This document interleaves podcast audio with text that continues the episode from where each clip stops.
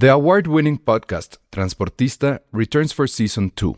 This time, we'll meet Beto Coral, who has lived his whole life in pursuit of one thing justice for his father, a police captain. Captain Coral was mysteriously murdered shortly after leading the search block that captured and killed notorious drug lord Pablo Escobar. Listen to Transportista Who Killed Captain Coral? Available on the iHeartRadio app, Apple Podcasts, or wherever you listen to your podcasts.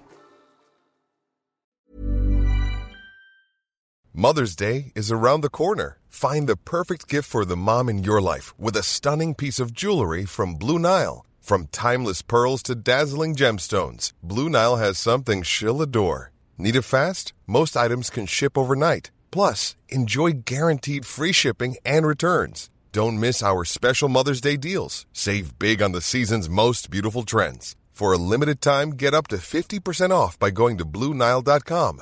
That's BlueNile.com. Escuchas, escuchas un podcast de Dixo. Escuchas Filmsteria con El Salón Rojo, Josué Corro y Penny Oliva. Por Dixo, Dixo, la productora de podcast más importante en habla hispana. Hola a todos, bienvenidos a Filmsteria, el único podcast de cine que acaba de comprobar que James Bond es el super, no, ni siquiera superior, el espía más inútil y estúpido de nuestra generación. No, eso no es cierto. Pero bueno, creo que sí. Pues sí, porque, bueno, hay que ponerlos en contexto. Estamos, estamos saliendo de ver Misión Imposible, ¿qué es? ¿Cinco? Seis. Seis. Y además estamos recreando una escena de la película donde todos se suben a un coche chiquito. Entonces, otra vez tocó eh, Carcast. Y eh, tenemos aquí invitados. No sé si recuerdan. No, creo que no es Tom Henry Cruise. Cavill, ¿no? Sí, exacto. Sa- saluda a Henry Cavill. Hola, soy, soy Charlie del Río. Perdón que no sea Henry Cavill, me da muchísima pena. Pero, pero gracias por la invitación y no sabía que hasta ya tenía nombre Carcast. Sí, es, Carcast, es el Carcast. Y también tenemos a una invitada súper especial que no sé si la recuerden ustedes. Se llama Penny. ¿Cómo estás, Penny? Estoy muy bien, muy contenta de, de regresar. Perdónenme, es que saben que en el cierre no puedo hacer nada, excepto llorar. Pero, pero tu cierre duró tres años, creo. Y es que ahora se nos juntó, se me juntó mucha chamba con el cierre y fue brutal. ¿Estás haciendo la sección amarilla otra vez o cómo? Así me siento. Pero bueno, entonces, el asunto es que ya vimos Misión Imposible, pero pues obviamente vamos a hablar sin spoilers, porque no sabemos esto cuándo va a salir al aire, pero eh, pues queremos que la vean, obviamente, y, y que el- mientras menos sepan de la trama mejor, que en realidad la trama creo que es un poco... ñe. El asunto no es el qué, sino el cómo.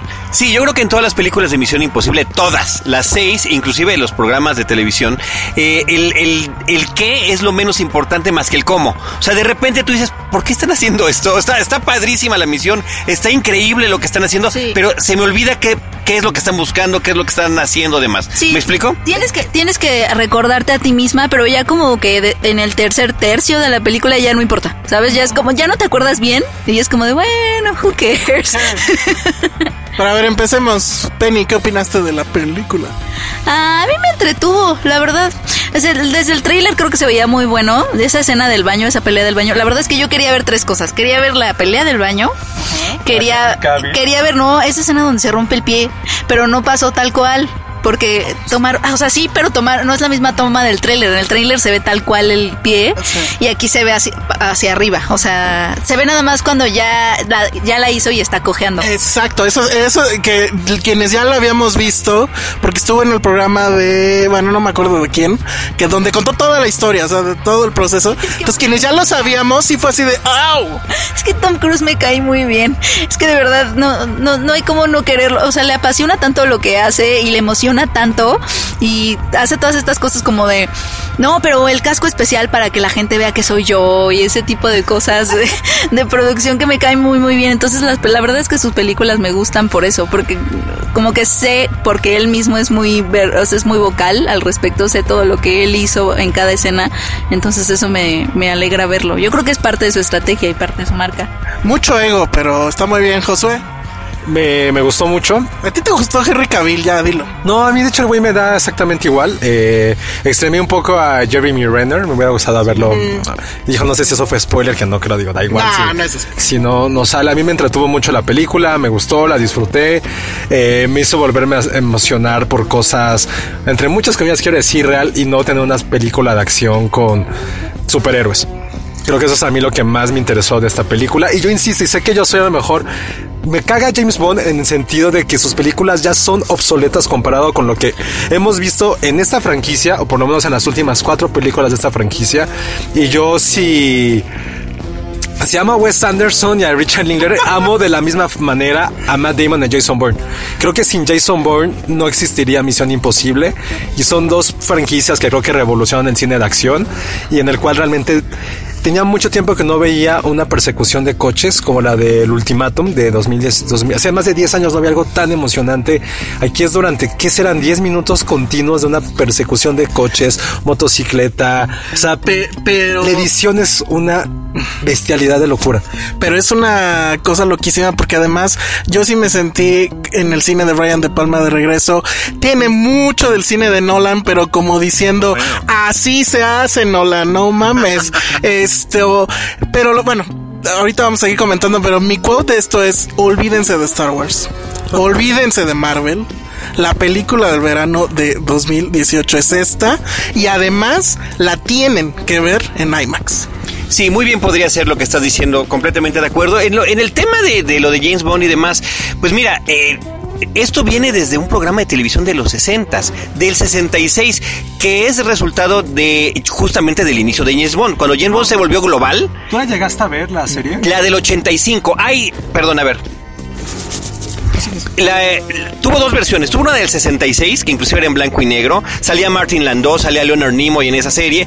El que sobrevive para la versión del 85 es Peter Graves, que era justamente el que recibía la misión y que después interpretaría el papá de Angelina Jolie en la primera, donde hay una traición al personaje porque se vuelve justamente el traidor. Después de tantas misiones y tantas cosas que lideró, resulta que efectivamente se convierte al mal, ¿no? Pero bueno, el tema es que sin James Bond eso no existiría. Y la forma en la que han evolucionado las películas ha sido verdaderamente espectacular. Yo no puedo creer que sea de las pocas franquicias fílmicas que ha ido de menos a más. Es decir, Brian De Palma te da una película muy confusa, a ratos aburrida, eh, que no entretiene del todo. Yo sí. Eh, la segunda me parece que es horrenda, horrenda con esa estética, eh, de- sí, horrible, espantosa. Y a partir de que, de que, de, de J.J. Abrams, se empieza a poner interesante esto y va creciendo de una manera muy interesante. Y lo que mencionas, perdón, ahorita cedo el micrófono, eh, porque es uno ahora. El tema de, de que parece una película de Christopher Nolan está en muchísimos niveles. Fotográfico, estético, temático. Hay la música como impone también con estos momentos ominosos. Eh, sí, impresionante que, que tenga este look de esta película de Christopher McQuarrie. Ya se me olvidó qué iba a decir, ¿ya ves? Pero Pero- aparte, aparte, creo que sí es muy... eh, había- hay algo que dijo Christopher McQuarrie hace poco que también creo que es parte ya de la franquicia. La gente justo ya no le importa tanto como la historia, sino ver a Tom Cruise hacer cosas. Este, me dio risa que dijo hace poco, a ver, esta franquicia se trata de todo lo que puedas hacer sin matar a Tom Cruise. me dio como mucha risa. No, pero es cierto. o sea, ¿Cuántos años tiene Tom Cruise? y velo correr, o sea, lo, viste correr. Tienes as- 50 y algo. 50 y algo. Pero aparte, la, la, la condición que tiene, no, la verdad es que yo, yo sí lo admiro bastante. Pero, pero además, Tiene 56. y, y a ver, ¿y, y nosotros qué estamos haciendo aquí? No, yo sí podría correr como Tom Cruise. Bueno, a los 56, uh, yo corro tantito me empiezan a doler los oídos. yo, yo las mañanas corro, pero las cortinas. Oigan, este... del tío, Exacto, tengo mi, de mi chiste del tío. Ya se me olvidó otra vez que iba a decir, ya ven. Ah. Bueno, pero el asunto es que, ah, ya me acordé. ¿Cómo le vamos a hacer, Penny? Porque se supone que este cine que te vacía la mente y te vacía los bolsillos. ¿Cómo le vamos a hacer ahí, Penny? Eh... es un problema. No, váyanse al carajo. El asunto es, no, es que espérense. La verdad es que lo ves y dices, es de una elegancia este cabrón. O sea, porque en la, en la primera de Maguire, bueno, la anterior, como que quiso romper el molde, ¿no? Y eso de que el, el gran stunt, el que todo mundo publicitaba, lo quemaba al principio. Y te quedabas, güey, entonces ahora qué va a hacer, ¿no? Y te entregaba el asunto este de la ópera que era muy Hitchcock, y etcétera, etcétera. Y ahora es como de, chin, ya la rompí en la otra, ¿qué voy a hacer en esta? Hay creo que muchas señales o muchos guiños hacia las anteriores. Las motos, escalar, un vacío, bla, bla, bla. Pero la elegancia con la que muestra las escenas de acción es absolutamente sorprendente. Sí. No, no, sí, yo nada más iba a decir que justo la- mi escena favorita es la de este guiño a la 2 de Sí. que está ahí viendo un atardecer en las alturas. Y hay, y hay, y hay en realidad muchas, muchas, pero la verdad es que esto es gran cine. O sea, más allá de que sea cine de acción, escapismo, si quieren decirlo así, este, que la trama igual no importa y lo que sea, yo veo aquí gran, gran forma de hacer cine. Son los greatest hits de Misión Imposible, incluyendo la versión televisiva y además de repente expandiéndose hacia, hacia otros universos que, que no venían al caso. Por ahí hay una bromita que tiene que ver con Star Trek y con el papel del doctor de Star Trek. Nada más, nada más voy a decir eso. Pero el, el hecho de que retome la trama de diferentes eh, películas, el- el- elementos de diferentes películas y además efectivamente decíamos de Nolan, pero Hitchcock está una vez más presente. Lo hizo la vez pasada con la ópera en Viena de Turandot. Ahora lo repite en una secuencia donde los personajes se, se están persiguiendo caminando, que, es, que es impresionante, me encanta. Y el otro que decía Josué, el tema de las, o no sé quién lo dijo, el tema de las persecuciones de automóviles es espectacular. Y hay una de ellas que ni siquiera tiene una nota musical que de repente cesa toda esta música que estaba omnipresente a lo largo de la película y lo único que estamos escuchando es el estruendo de los motores. y, y ya nada más por el tema de Tom Cruise, yo también soy fan. Qué barbaridad. es que sí, mira, pero además eh, está el ego, sí, se promociona, sí, pero el hecho de que él haga muchas cosas. Es que se le nota el amor. Eh, No, no, no, se le nota el amor todo el tiempo. No, no sé, ese sí lo Y creo que de, de Tom Cruise sí es lo que eh, ahorita estaba platicando con un amigo que lo fue a entrevistar. Es que es la última gran estrella que tenemos. Es la única persona que, o sea, por Dios santo, fue Jerry Maguire hace 20 años. Yo le debo cosas de mi vida amorosa a Tom Cruise por Jerry Maguire.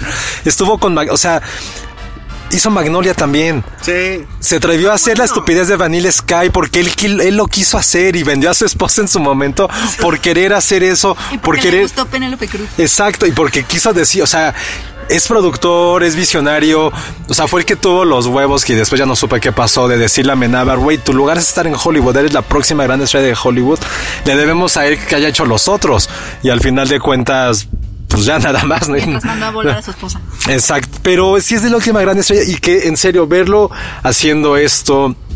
Yo cada vez que lo veía y veía su botox en la pantalla gigante, solamente pensaba en cosa, cuánto tiempo nos va a durar, no, nos va a durar, no en el sentido de que no esperemos que se muera, pero cuánto tiempo le ¿Cuánto queda por hacer otra película de acción. Yo creo que, Bueno. yo creo que se debió de ser la última, ya, ya está. Ya dijo, ya dijo que si esta funciona, que obviamente va a funcionar, se avienta la que sigue. Le vale. Ya que le- ¿Qué le va a pasar? A mí me da un poco de pendiente. ¿Qué le va a pasar cuando ya no pueda hacer todo esto? Porque se ve que es su vida. O sea, es lo Pues, que más le gusta hacer. Va, va a estar interesante esa decadencia, ¿no? O sea, ya cuando no pueda correr, ya cuando no pueda hacer todo esto, no sé, igual la religión le lleva a otros horizontes, no sabemos. Recuerden que él es, ¿cómo se llama? Cientólogo.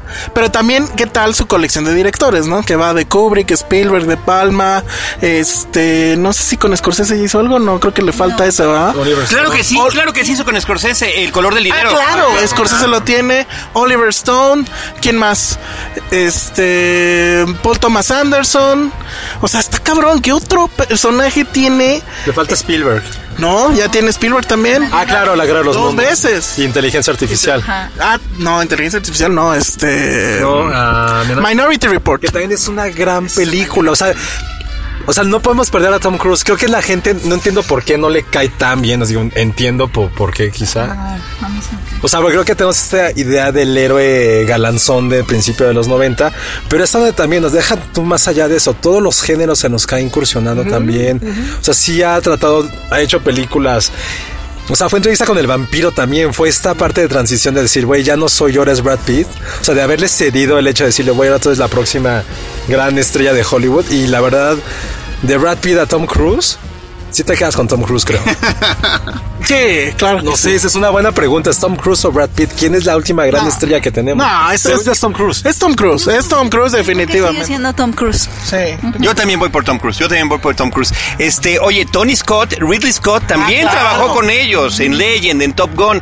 1983 es negocios riesgosos. O sea, estamos hablando de 35 años de trayectoria donde solía ser el mejor haciendo cócteles, el mejor manejando aviones, el mejor jugando fútbol americano, el mejor en y no puedes creer que lo siga haciendo, aunque parezca que efectivamente Tom Cruise en esta película trae una máscara de Tom Cruise. Exacto. Que por momentos, ¿no? Porque además es Sí, sí, de, de- de cierto ángulo ya se ve viejo y le hacen el close-up y está otra vez como que bien. Pero sabes que cuando vino a México ahí no traía máscara ni nada, ni tampoco fue efectos especiales. Cuando vino a México yo no le vi una sola arruga. O sea, me tocó entrevistarlo y lo, tuve como cerquita. Vino por la momia. Lo acababan, Ah, lo bueno. acababan de inyectar. y de verdad se veía así impecable. Yo no podía creer su cara. O sea, Es sí, que tú lo amas, Penny. qué buen trabajo.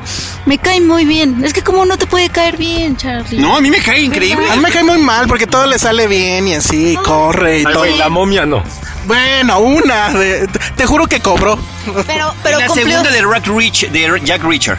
Porque la primera es muy buena que también la... di- la Ah, la segunda ni la vi. Sí. Sí, Bueno. yo vi la primera también. Vamos a hacer un corte y seguimos hablando de lo bello que es Tom Cruise. Esto es Dixo. Hola amigos, ya regresamos. Vamos a seguir hablando de nuestro man crush. Ah, no, pero eh, realmente no es mi man crush, es, es mi crush. Es tu crush y de Es nosotros es man Y de crush. ustedes es Sí, man crush. hay que admitirlo, Eh. Tom Cruise, que tiene 56 años y no lo queremos. Oigan, pero creo que la otra sorpresa, para mí sí fue gran sorpresa, es este Henry Cavill, ¿no? Sí, Qué no- cosa tan... o Nos sea, vimos con el famoso bigote. El famoso que ahora, ya, que entendí por qué no querían eh, hacer nada. O sea, efectivamente es un gran personaje. Ok, pudieron haberle quitado el bigote y ponerle un prostético para que fuera a hacer lo de Superman y regresara. Pero esto está tan por arriba de cualquier cosa que ha hecho el nuevo universo de DC que dices, claro, qué bueno que se pusieron sangrones y no, no permitieron que eso sucediera. Es impresionante que con un buen director este cabrón sea capaz de transmitirte algo. Que en este caso, pues es, bueno, no voy a decir que va, porque si no, pero lo hace muy, muy, muy bien. Es aquí donde te das cuenta que el problema con DC era Snyder, no, no puede ser. Eh, y una de las cosas que ya tenía el entrenamiento Henry Cavill, pues es el agente Cipoll de Man from Uncle. O sea, también viene perfecto a cuento, que es otra serie que también estuvo inspirada por todo el universo de James Bond. Y me parece perfecto cómo pudo, pudo ser su personaje insertado aquí. Y regresando a lo que mencionó Josué hace rato, yo también extrañé a Jeremy Renner. O sea, ni- no hay ninguna razón para la que su personaje No este, no esté en esta película. Y no es spoiler porque no está en los créditos. O sea, no hay, no hay ninguna Bueno, de- la razón es que estaba filmando en Marvel, lo cual quiere decir que él sí sobrevivió a Thanos. Bueno, pero Ah. imagínate. Pero además de eso, eh, este es- estrenó esta película o filmó también recientemente esta de Te Atrapé, de Tag. Pero ahí se lesionó, ¿no habrá tenido que ver? Porque ves que es- sus brazos fueron recreados en Pues CGI. qué oso lesionarte con Tag y no en una de las. No en los. Mar- no en O sea, Marvel. ha estado en Jason Ni- Bourne, claro. así. Y resulta que en Tag se, lastima. Y, y que es amigo de Tom Cruise. O sea, no tiene sentido, ¿eh? Sí. Como que alguien no le dio algún buen consejo por ahí. ¿Cuál es tu espía favorito, Charles? Mi- no, ¿Sí, mi espía James favorito Bond? es James Bond, sí, definitivamente James Bond, porque al final es el que impulsa todo lo que estamos hablando y lo que estamos mencionando. Y aún así, cada actor que ha interpretado James Bond y cada época que ha tenido James Bond ha tenido sus momentos flacos, buenos y regulares. De, in- increíblemente, la del último, la de Daniel Craig, su mejor película es la primera. Y todo lo que cambió, que se parece a esta, o que más bien, sí, esta película se parece muchísimo, a- tiene elementos muy canijos de Casino Royale, incluyendo lo que mencionaste hace rato del baño, ¿no? una, una, una pelea impresionante en el baño. Y la idea de la gente que... eh, De todas estas que, es, que es casi como un, be- un boxeador, ¿no? O sea, Sí, claro. que es Henry Cavill, ¿no? Que, o sea, todo bulk up y, y que incluso casi casi usa la misma línea que en Bond, que es a blunt instrument, ¿no? Que es que es un martillo básicamente al, al servicio de, en este caso es la, la CIA, no Esa, sé qué esa- agencia. esa toma es muy buena cuando se ¿Cuál quita la y se prepara para pelear con sus puñitos. ¿Y tu, y tu espía favorito, Penny? A, a mí sí me gusta mucho Jason Bourne. Bien, La verdad, A ver, vam- vamos a abrir. me gusta porque es más solitario, más así. Es un lobo estepario. Exacto, es un lobo, es un ermitañito y además tiene su historia de amor, de desamor. Y güey, te puede matar con una pluma y una revista. Y, y lo que me gusta es que él solo quiere vivir en paz. Pero Tom Cruise te mata con la sonrisa. Ah. Oigan, a ver, vamos a. Mire, perdón. Y también el, el de Joker te mata con una pluma. Ah, también, también. Muy, muy bueno. Oigan, vamos a abrir la. Ese estuvo así súper barato porque nadie se lo esperaba. El otro está peleando con una pluma con un güey que también está peleando. Perdón, pero es que Jason Bourne es la máquina asesina perfecta. Es el, es el espía más cabrón que hay en el Y universo. además es súper generoso por dentro porque él solo quiere vivir en paz. Es que es la combinación perfecta. Y además es un genio. Ah, no, eso es otra película. ¿no? Sí es, sí, es, sí es muy de chicas Jason Bourne, ¿eh? James Bond es A muy ver, fashion. vamos a abrir la línea telefónica para que los fans pregunten. ¿Qué pregunta tenían por allá atrás? A ver, ah, Hola, eh, yo estoy decolada aquí en el auto sardina. ¿Pero cuál era tu Eh, pregunta? Mi pregunta es, ¿quién, qué- ¿quién es más badass? ¿Ethan Hunt o John Wick? John Wick o Ethan Hunt. Ay. No, es más badass John Wick. Yo Sí, creo que sin duda. O sea, que porque no sí. tiene ningún, ningún. No tiene- No, no tiene tiene este corazoncito. No tiene este corazoncito que, que le hace que tome decisiones y que es parte de lo que sucede con Ethan Hunt. No se detiene a pensar tanto además y no tiene mucho que perder. Pero eh, Josué no ha visto John Wick, no sé por qué. ¿Jason Bourne? ¿Qué? No, te- Wick. ah, perdón. Todos son Está con- pensando todos son con únicamente, J. está pensando en su lobo estepario. Oye, yo podría ser una porque soy Jessica. Yo también. Ah, es, Es que todos son con J. Oh, Jack Reacher. chale. Jack Carlos de Reacher. Pío Piña, no tengo nada. no tengo nada. Sí, tiene que ser con J, chale. Yes. Los odio. Jess Holly. Los odio. Oigan, este. Josué Ron. Vámonos. Oigan, a ver, una pregunta yo. ¿Cómo ven este tema que se ha manejado desde la siguiente película? Creo que es importante comentarle al público que esta historia que aparece en la número 6 en Fallout, Repercusión, es el título, viene desde Ghost Protocol. Eh, es una continu- es la misma historia, es la misma, es la misma, eh, los mismos personajes aparecen y aquí se está planteando el tema de que hay un archinémesis, de que finalmente tiene alguien que se le puede poner al tú por tú de muchas maneras y en ese sentido es mu- mucho, muy al estilo de Moriarty, por ejemplo, o de Joker, no para Sherlock Holmes o para Batman. A mí la verdad es que eso, o sea, está padre que exista como que el universo, bla, bla, bla, pero pues siento que da igual, ¿no? O sea, te- te- si, si de hecho la trama cuando te la explican, que es cuando te dan la misión, eh, gran gimmick para hacer toda la explicación de trancazo, este, pues como que no importa mucho, etcétera, pues este tema es así como de, ah, pues está padre que sean los mismos, de que venga el mismo malo desde, y que hablen de qué, del sindicato famoso, siempre son un problema los sindicatos, aquí en México lo sabemos bien, este, pero, pues yo digo que eso, o sea, está padre, pero creo que quieren emular este pedo Marvel de, ah, todo está conectado y todo, la verdad es que está, sobra. está bien, pero super sobra, exactamente, ese es, ese es el asunto. Luego, Ah, Perdón, a mí, a mí sí me gusta muchísimo y me parece que sí está la- muy clara la, la analogía con, con la obra de Conan Doyle, o sea, con lo que hacía con Sherlock Holmes y con este y, y con Moriarty, y que además inclusive los pone en situaciones similares. No voy a, voy a decir esto, ¿no? Eh, Hasta ahí. Porque eh, hay ciertos momentos icónicos de estos, eh, de estos enfrentamientos que de alguna manera se replican aquí en otro contexto. Sí. Cre- que creo que, eh, que una franquicia de espías eh, siempre quiere como eso, ¿no? O sea, como que el objetivo siempre es sí tejer un universo de enemigos y de ambigüedades y de intereses y de, ¿no? Porque Jack Reacher también lo intentó hacer. Ay, ¿se acuerdan de Jack, este, Jack Ryan? Pero la de Chris Pine. Ah, es horrible. Otro con Es- J, asqueroso. Pero también quiso hacer eso y no le salió. O sea, como que creo que em, no todos pueden construir esta mitología y creo que también es parte de lo Sí, que bueno, hasta, hasta James Bond no es un Blofeld también, es el equivalente a un Ajá. Blofeld. Y lo interesante, creo, de Jason Bourne también, hablando de... No, no, para hablar de este tema. Es que Jason Bourne también lo hizo muy bien, construyó muy bien su El mitología. problema es que, por ejemplo, neta, o sea, hay que ser sinceros, ¿quién hubiera pensado que el idiota de Matt Damon iba a poder convertirse en este personaje? O sea, creo que la... A ver, de James Bond es porque es James Bond. Es, es uno de los personajes más importantes de la historia, ni siquiera del cine, de la literatura, de la historia de la humanidad. O sea, si vinieran aquí los ovnis, si vinieran los ovnis y tuviéramos como en Día de la Independencia, tenemos que poner una cajita. Personajes icónicos de nuestra raza humana, James Bond tiene que entrar. O sea, es el espía más famoso, o sea, que cambió la historia de la literatura y el cine. Eso creo que por, televisión. por eso creo que vende solo James Bond.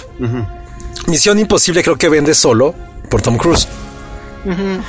¿Cómo carajos fue que, que la trilogía de Bourne fue tan, inter- fue tan importante? Yo creo que también tuvo mucho que ver el estilo en el que estaba filmada. Toda esta cámara, ya saben, que, que fue que fue justo como su trademark y que después empezó a ser copiada como por muchas este, películas de acción. Creo que eso sí fue como refrescante verla. Le daba cierta crudeza que no habíamos Y visto. fue, el- fue el momento, ¿no? Porque Bond seguía haciendo todo correcto, siguiendo los mismos clichés de siempre. Ya fue después con esta nueva, pues ya va para cuatro, ¿no? O sea, Este, Jason Bourne, Tetralogía. Jason Bourne era el de barrio. Ajá. Y, y Ja- James Bond Sí, era el- Jason Bourne eh, son unas chelas, y y James Bond es el martini a fuerza. Y lo que es interesante, creo que eh, lo que retomó, eso sí, creo que ha de haber sido tanto JJ como, eh, como Tom Cruise, y es ver cuáles son las grandes ventajas que tienen estas- ambas franquicias y cómo lo hacemos, cómo nos reinventamos. Hay que pensar que la de- las primeras dos de, de Misión Imposible creo que son las que no ves y están en la tele. A partir de la 3 con Philip Seymour Hoffman, en este gran, creo que para mí es el mejor villano de toda, de toda la saga. Tom Cruise siendo completamente vulnerable y con esa pequeña como, como esa pequeña cereza en el pastel que era la historia, entre comillas, de amor. O sea, fue una gran película y fue la que creo que dijeron, por aquí va toda la cosa. A mí me gusta, para mí mi favorita sigue siendo la 4, la que es en, en Dubai. Me siento para mí la, es mi favorita. Se para mí es mi favorita. O sea, digo que sea la mejor, se me hace la más entretenida. Desde el inicio que sale Sawyer de Lost y bueno, dura como dos minutos. Todo el stone de este güey en el edificio más alto del mundo. Eh, salía esta chica francesa, se me fue el nombre, que ahora es como salen todos pinches lados, pero bueno. Entonces creo que para mí es mi favorita, creo que fue también la que dijo que la 3 fue un éxito, hay que retomar las cosas buenas y la 4 ya fue que marcó completamente la pauta. De sí tener estos miles de países que también el que también cada locación sea un protagonista más de la película y dejar muy en claro que este güey no puede hacerlo solo. Eso creo que se quedó muy claro a partir de la 4 que a ver, este güey no va a poder. O sea, tampoco es Superman, no lo pongamos en ese nivel. Es un equipo. Y creo que eso también les fortaleció. Y no me, y no sé si quiero decirlo, me atrevo a decirlo.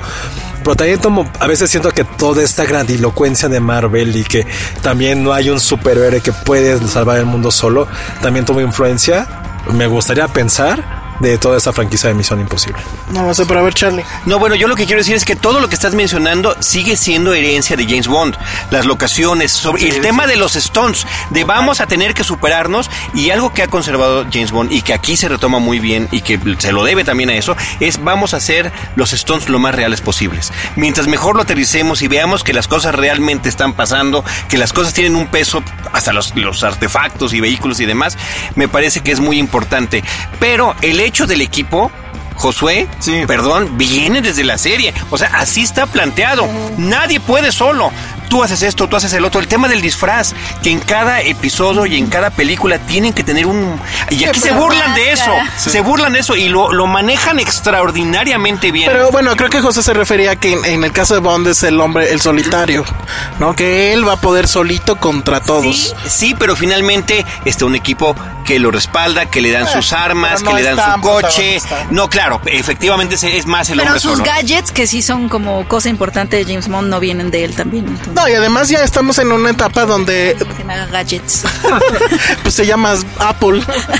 es que ese es el asunto, ¿no? Ya es esa parte de Bond de los gadgets, que se murió, ¿no? O sea, todos traemos un celular que hace 20 mil cosas más, como grabar un podcast en el carro, este, a diferencia de los primeros Bonds, ¿no? Y ahí el chiste de, de esta, de las últimas entregas, donde sus gadgets van a ser una pistola y un transmisor, que él dice, ay, qué bueno que no es, que esto es Navidad, ¿o qué, no?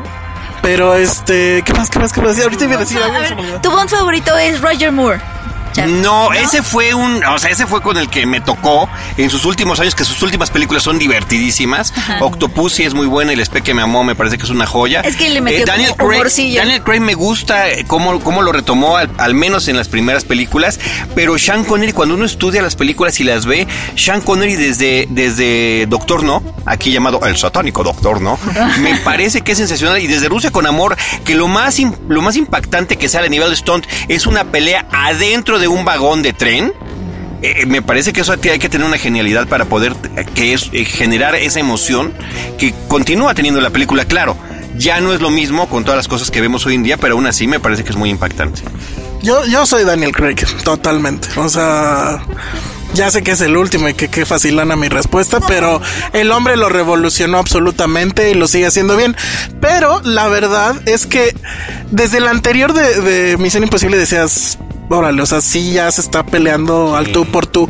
Esta creo que sí lo rebasa a Bond por mucho. Y de ahí estarán unos yo recuerdo, no sé si esa todavía estábamos grabando o no, pero esa pelea de Josué defendiendo a Jason Bourne y yo defendiendo a Bond lleva mucho tiempo, pero ahorita sí ya no hay como, o sea, en, en cuanto a esta de Misión Imposible, creo que esto sí ya lo rebasa y pues ahora a ver qué van a hacer. Ya se sabe que es este el, el director de la siguiente de Bond es este. El de Trainspotting, se me olvidó ahorita. Danny Boyle. Entonces, bueno, Danny Boyle está bien, pero una cosa es estar bien. Sí va a ser Daniel Craig, se supone, ¿no? Sí. ¿Quién debería ser? Pues ves que hubo una época en la que se decía que Idris Elba y no sé qué, pero pues eso murió, ¿verdad?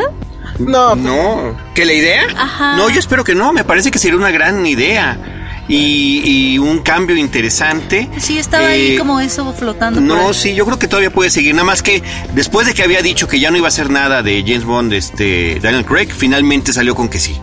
bueno. Eh, ¿Algo más? ¿O lo dejamos para el siguiente bloque? ¿Quién queremos que sea James Bond? Muy bien. Ahorita regresamos. Escuchas un podcast de Dixo. De Dixo. De regreso aquí en Filmsteria y seguimos nerdeando sobre Bond, eh, espías y demás. Entonces, a ver, Idris Elba. Sí, de, de hecho yo siento que el cine, falta que el cine le haga justicia a Idris Elba, porque creo que a, a las franquicias eh, más grandes se les ha ido, o sea, por ejemplo a Marvel le dio este papel del señor que cuida la puerta X, en Asgard, X. al portero Portero de Asgard. de Asgard me dio... Sí, me- so- somos, somos tres. ¿Cómo es? Heimlich o Heimlich. Chepe, Chepe, somos tres. como que se les fue, ¿no? Cañón. Y también espero que no se les vaya como, o sea, que, que una franquicia lo agarre, o sea, porque sí es muy bueno y como Pero siento sí. que a todo mundo se le ha ido. Pero creo que ya James Bond ya se le fue el tren. no, porque Por Daniel edad, Craig el tiene... de la edad Por por, tiene Pero- 45. Ay, Daniel Craig Pues tiene está en el más. límite, ¿eh? Sí, pero cuando empiezan está- es como en los 40. O sea, eso es lo que más o menos ha sucedido. Ay, entonces yo todavía puedo. Anteriores. Yo ya me... O sea, va a ver cuándo tenía Daniel Sí, Craig. claro que puedo. Claro, que puedo. Por supuesto que puede, Charlie. Oye, yo quería decir algo. Lo que- el, tema, el de, de- de la espectacularidad que tiene esta película que la hemos estado mencionando y mencionando, pero la vimos en IMAX y creo que es prácticamente obligatorio que esta película se trate de disfrutar en IMAX. Hay unas Porque además, pe- pequeña pausa, no está en 3D. Entonces eso es una gloria. Se ve perfectamente bien toda la pantalla, etcétera. Es glorioso. es otro es otro este te- tema no- nolanesco que tiene la película, o sea, muy de Nolan y qué espectacular se ven algunas de las de las escenas de, de- hay helicópteros, hay coches, hay este lanchas, todo se ve increíble. Ah, es- eh, en realidad es muy, muy, muy sorprendente. Yo, o sea, sí sabíamos más o menos, y yo que sí veo los trailers, etcétera, por dónde va. Ya está, está el conteo de los stunts. Deberíamos de decir cuál es el stunt favorito. lo- Pe- lo pero este, sí tienen que verla en, en IMAX. A ver, vas, Josué. No, no, es que sí quiero retomar ese tema de quién quisiéramos que fuera. Es que ya revisé. James, eh, Daniel Craig tenía 38 cuando agarró a James Bond. O sea, y luego justo que se es tanto por la edad, pero quieres que haga por lo menos tres o cuatro. Sí, que se convierte en el Daniel Craig de la nueva generación. El nuestro es el nuestro, perdón, el James Bond de esta generación. Y de verdad sí está bien complicado pensar quién diablos pudiera ¿Idris ser. Cuántos años tiene? 45 ya. Ya, o Henry sea, Cavill, Henry es- creo que está demasiado mamado. Creo. Sí, estoy de acuerdo. Y además creo que Henry Cavill de bueno Ah, o sea, creo que le funciona más ser como un poco antagónico. No, y sí tiene un poco la carga de ser Superman, la verdad. sí. O sea, sí. A mí siempre me hubiera gustado, y soy muy sincero, haber visto a Iwan McGregor como, como James Bond. Se me hacía una elección. Ay, a mí Iwan McGregor se me hace perfecta. como, como No, débil. No, no, no. Hubo una película donde prácticamente hizo un- una especie de casting para hacer eh, la de Up with Love, Down with Love, Down with Love, Ah, claro. donde llega de smoking. Era en un- como el- el- sinatresco. claro, totalmente. Me parece que eso fue una especie. Me hubiera encantado haberlo visto a él de... Y creo que ahorita, por ejemplo, tiene que ser alguien británico, o sea, no eso sí. Ajá. Podrá ser de cualquier nacionalidad, color, religión, pero Podrá ser negro, trani, si quieren, pero tiene que ser británico. tiene que ser británico. Clive Owen en su momento también parecía una Oh, opción. Era mi opción número dos. Clive Owen hubiera sido perfecto. ¿Por qué se fue tan al carajo Clive Owen? Uh, no Creo entiendo. que nunca tuvo este como deseo de ser estrella. O sea, le veía así como... Creo que Tom Hardy sería la opción ideal. Tom Hardy Tom sería Hardy. una gran, ¿Cuántos años tiene Tom Hardy? A ver. Voy a buscar. Tom Pero Hardy sería una gran Max. opción. Ah, bueno, y hablando de... Ahí lo siento más rudo, más Jason Bournesco.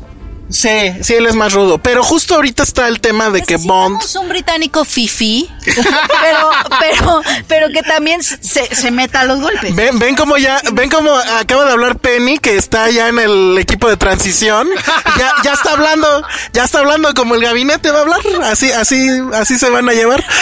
Alguna vez yo pensé en Tom Hiddleston, la verdad. No, se me hace súper tetardo. Porque es flaquito, pero Tiene se ve justo como... puede- 40 años eh, Tom Hardy. Ah, pues está- Tom Hardy está, ¿eh? Está, está ahí. Tiene que ser, es que no hay más. ¿Quién Se más puede hace- ser? No sé. El público no Pues sé si Loki, quiere Loki opinar. de verdad no me parece una idea extravagante. ¿eh? no está. Me parece que es buen actor Tom y, y haría muy bien toda esta cuestión de la parte. Carismática. Sí, pero la parte esta de, de la alta sociedad y de las. O sea, como que sí le gusta ese tema de la buena vida. Ajá, Que lo, ha- lo, ha, mani- lo ha expresado muy bien a través de Loki, ¿no? Por ejemplo. ajá. Yo siento que está muy alto, pero bueno. ¿El público qué siento- opina? Yo lo siento sin carisma en ese sentido. O sea, me cae muy bien, Es se me hace muy carismático. Ah, sí, es Pero carismático. No en Es esta parte, no, no sé. O sea, ¿por quién votarías, Penny? Ya para Yo, yo siento que está muy larguirucho, o sea, literal. El de Doctor Strange. Benedict Cumberbatch. Ah, Oh. sería una gran opción. El caballo negro. es el caballo Él negro. podría ser. Yo... Pero más bien a él lo siento más reptiliano. Es que su, es que su cara es de reptil. Es, es, es camaleónico, eso sí, Sí, está es- es muy bien. camaleónico. Que le pongan barbita y ya se arregla. Bueno, si ponen a, a, a él, este, Andy se va a volver loca porque es súper fanática de este Ah, sí. tipo, sí. Él, es que él, Cañón. él es súper bueno. Nada más que no lo puedo, no puedo quitarme la imagen de Infinity War de él y su danza de brazos. Oigan, pero no hemos hablado de algo muy importante. Las chicas Sí, Misión por favor, vas. Rebecca Ferguson me parece que regresa con la misma fuerza. Bueno, ¿De qué dónde, guapa, ¿eh? ¿De dónde la sacaron? O sea, hay una escena, amigos, donde sale así nada más con el pelo así de colita. Y dices, uff, y, y como de... Bueno, sí parecía burócrata, ¿verdad? Godín saliendo al Oxxo. Ay, ojalá pero yo me viera así de Godín, no manches. Yo me cambio de oficina. O sea, Sí. por el amor de Dios. igual es de las que va a correr Penny porque son burócratas de las que ganan alto. Y luego, este, aunque desde la, desde la 3, que han sido momentitos, ¿no? Lo de Michelle Monaghan, me parece muy bien, que la me encanta, yo estoy enamorado de ella. O sea, yo soy más Team Michelle Monaghan que, cual, sí. que Rebecca Ferguson. Sí, Mucho. ¿sabes qué? Porque son como The Girl Next Door, como que es, Ah, como que se ve que son sweet. La otra te puede dar una madriza impresionante. Igual a la otra te daría miedo hablarle.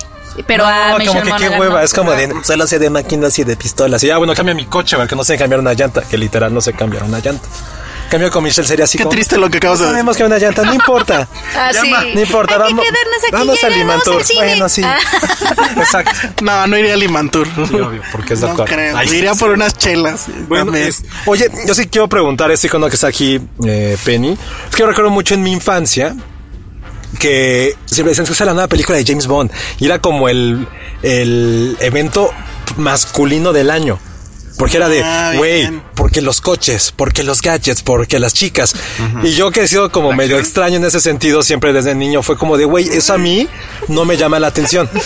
Pero quería, quería preguntarte a ti, Penny, que si sientes a lo mejor Misión Imposible cargada hacia esta parte de "Rrr, testosterona, escupimos en los coches. rrr". Tú lo sientes así porque creo que esa en otra cosa interesante de Sí. Misión Imposible. Que no se dicen, es que, ay, es que sale el BMW ZX Fuck You. No. Güey, a mí no par- particular a mí me vale un carajo, porque no, No, sé. no, no, ¿Tú lo sientes esta franquicia como overpower de testosterona? No, nunca le he sentido así, la verdad. O sea, más bien le he sentido como de. o Al sea, principio sí un poquito, ¿no? Pero es que sabes qué, qué me pasa que Tom Cruise no me da, o sea, a pesar de que Tom Cruise es como el héroe de acción, él no me da esta esta sensación de ah testosterona. O sea, no es como rápidos y furioso. Exacto, no para Que nada. también nadie me cree, pero también ah, no son tan malas sus películas. Ah, no, tú sí sabes. No, yo- a, mí, a mí no me a mí no me desagradan, pero pero es, es totalmente testosterona, carros, mujeres. Ahí sí es, este, coches y culos, ¿eh? Es una película anti-yo. Sí. Aquí en Misión Imposible nunca me ha dado esa impresión, nunca, nunca. Es que también siento a Tom Cruise, es muy raro porque en mi cabeza Tom Cruise es medio estilizado. O sea, es, es, exacto, es que no deja de ser como un, Es Jerry Maguire. no deja de ser un héroe como de romance también, entonces como que, y Misión Imposible se ha, sí ha tenido cuidado como en también hacer toda esta historia de amor de él, su corazoncito, etcétera, entonces como que sí tiene como su lado suave, no Sí. lo siento tan, sí, no, no, es- No, y esa vulnerabilidad, también lo mencionaban hace ratito, también se traduce a la forma en la que película tras película tiene que ser mega aporreado. O sea, que se ve que le está costando cada cosa que hace. Me acuerdo en la película, en la 3, esta explosión que hay y Ah, cómo claro. sale volando hacia un coche, me parece los momentos. Sí. más espectaculares y aquí se repiten algunos. Que, que ahí es, son los genes de Die Hard, ¿no? Hablando de que justo por estos días se cumplieron 30 años de, Sí. de, Die Hard, de Die Hard, que bueno, creo que esto es a la N potencia, Total. pero nace de ahí y, y ahí justo, ¿no? Es el héroe que se despeina, que sangra, que, Es que, de hecho, tiene mira- todo, todo, todo en su contra. Tom Cruise, el héroe de acción de Tom Cruise no es igual al héroe de acción, no sé, de Liam Neeson, que siempre es el del pasado atormentado. o, o el de Bruce Willis, que es como de, o Denzel Washington, que es de, no, nada me hacen las balas. El de Tom Cruise siempre es el underdog, un poquito. Pero sí es como un poco Bruce- el Bruce Willis, ¿no? Este, Pues es que John el- McClane, ¿no? El de, Tom Cru- el de Tom Cruise, el héroe de acción de Tom Cruise siempre es como el underdog, Porque que sí le está costando trabajo, pero al final lo logra por La, difer- perseverancia. la diferencia es que este güey sí quiere salvar al mundo y John McClane iba pasando por ahí, literal. Ajá, exacto. Nos quedan cinco minutos y creo que esto va a ser interesante porque fue mucho de las críticas que hablaron en Estados Unidos. Que decían que era la mejor película de acción de la década. Ay, güey. Ajá. Yo leí por unos cuatro veces. Yo sé cuál es mi película de acción de esta década, pero ¿cómo la pondríamos o cómo la calificaríamos? Porque de verdad creo que sí, del verano lo es. Tal vez del pasado incluso. Es una película muy emocionante, creo que no. pero no se lo leí mucho en, en comentarios gringos. Están demasiado volados Sí. o Sí, ¿Por qué? Sí, sí o no, o sea, nada más es mi Do- dos palabras, Mad Max. Por eso. Sí. O sea, Mad Max sigue dándole mucha pelea. Pero después de Mad Max, Eh, ahí habría que revisarlo. La verdad es que no sé ahorita si a bote pronto, Penny. No, yo o sea, a mí también me suena un poco exagerado, pero sí habría que revisarlo. Sí, no, no, es exageradísimo. Digo, tan solo John Wick es otra cosa distinta, pero finalmente tiene También cosas aporta. espectaculares. Ahora, estamos, insistimos, en el CarCast, es- con la emoción de que la acabamos de ver hace Sí. algunos minutos nada más. Lo que lleva de, de corrido este podcast. Pero lo que sí hay que decir también es que de repente tampoco es tan perfecta la película. Llega un momento en el que uno dice, parece que ya acabó. Sí. Nos está dando un Empire Strikes Back muy cañón. Y dos o tres veces dije, ahí vienen los créditos. Y no, o sea, es como si hubiéramos visto dos por uno. Un double feature. Porque al final nos dan esa segunda parte que parecía que estaba faltando. El, el público, ¿qué opina? ¿Si es de la década o qué? No, Mad Max. Mad Max, ¿no? Totalmente. Me, gu- me gustan las intervenciones del público así. mi- misteriosas. Espontáneas, espontáneas. Exacto. Esto, pues, ¿qué más? estoy revisando y realmente Yo sé- es que, digo, ya sé que la acabamos de ver y creo que, o sea, por lo pronto a mí hay una parte ahí que no me gusta, no voy a decir ahorita cuál, pero la verdad es que creo que en general todo lo resuelve tan bien, e insisto en la palabra tan elegante, O sea, nada que ver con toda la demás gente que hace acción. Y sí, pues, o sea, sí es, está muy inspirado en Nolan, creo, pero sí es también un aprende Nolan. O sea, sí es así como se hace. Y, yo sí creo que está, sí estamos en un punto alto de- del género. Muy, muy, muy cañón. Yo creo que sí se estaría repitiendo para el género lo que hace 10 años sucedió justo con una película de, de Christopher Nolan, que cumple 10 años hoy grabando fecha podcast, que es The Dark Knight, que también tiene mucho que ver con esto. Toda- por- Son montones de referencias que tienen, demasiadas, demasiadas. No podemos echar, decir cuáles son porque sería un spoiler, pero son demasiadas cosas que tiene de, de The Dark Knight esta película. Sí, nada más les faltó un poco el Joker, ¿eh? Pero sí es mucho. Y bueno, y ya hacia ahí nos vamos hacia atrás. Entonces aquí está Michael Mann y aquí está Heat. Y es un cruzadero increíble. Entonces, de nuevo, para aquellos que dicen que el cine comercial y no sé qué, no es cine y que bla, bla, bla, y que les vacía el cerebro. Híjole, no. Esta película se presta para mucho análisis. Aún con las fallas y lo que sea, tiene muchísimo de dónde analizar. Estoy de acuerdo, es una película multireferencial y se, de verdad se puede, se puede hacer una disección de la película y decir esto viene de aquí, esto viene de acá y creo que eso lo hace más interesante porque al final de cuentas a mí me encanta mucho el cine de cinéfilos, ¿no? De, de gente que hace cine, que propone pero que también reconoce. Pues es que está fincada, se siente como que está fincada en algo, ¿no? Sí, o sea, como que no es como nada más me saqué de la manga cosas. Sí, ahorita ya revisé listas, creo que sí entraría en mi top 3. ¿Cuál- sea- ¿Cuáles son las otras? No, o sea, Mad Max no, no hay forma. Ahorita estuve revisando, probablemente sea mi 2 y la número 3 de Raid. No es algún, alguien llegó a ver esa de un La edificio. del edificio. Ah, Sí. ya. O sea, tampoco es que haya mucho. Es que el problema es que son tantas franquicias, tanto superhéroe, tanto X-Men, tanto Marvel, DC, evidentemente. Ahorita Star Wars.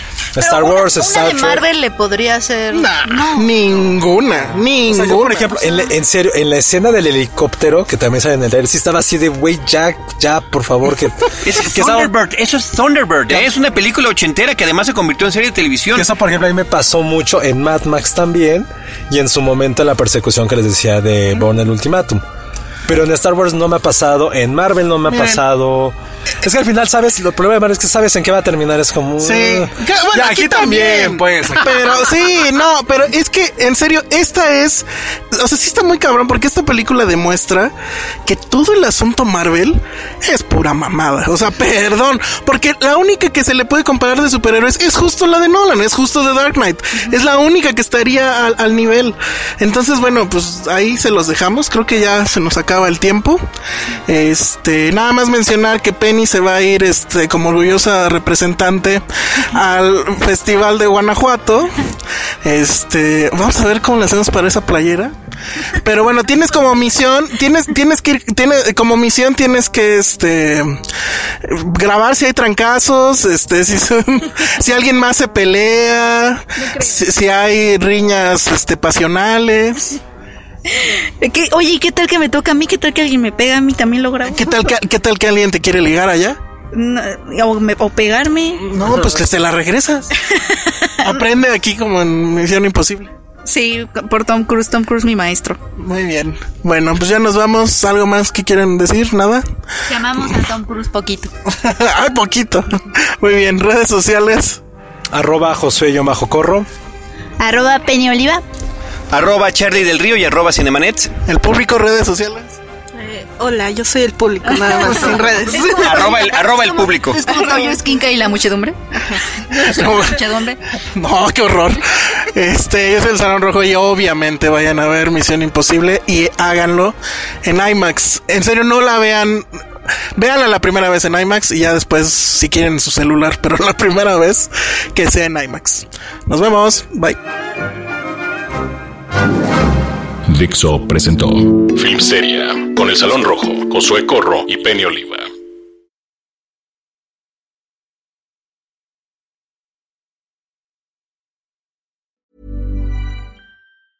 Even when we're on a budget, we still deserve nice things. Quince is a place to scoop up stunning high-end goods for 50 to 80% less than similar brands. They have buttery soft cashmere sweaters starting at $50, luxurious Italian leather bags, and so much more. Plus, Quince only works with factories that use safe, ethical, and responsible manufacturing. Get the high-end goods you'll love without the high price tag with Quince. Go to quince.com slash style for free shipping and 365-day returns.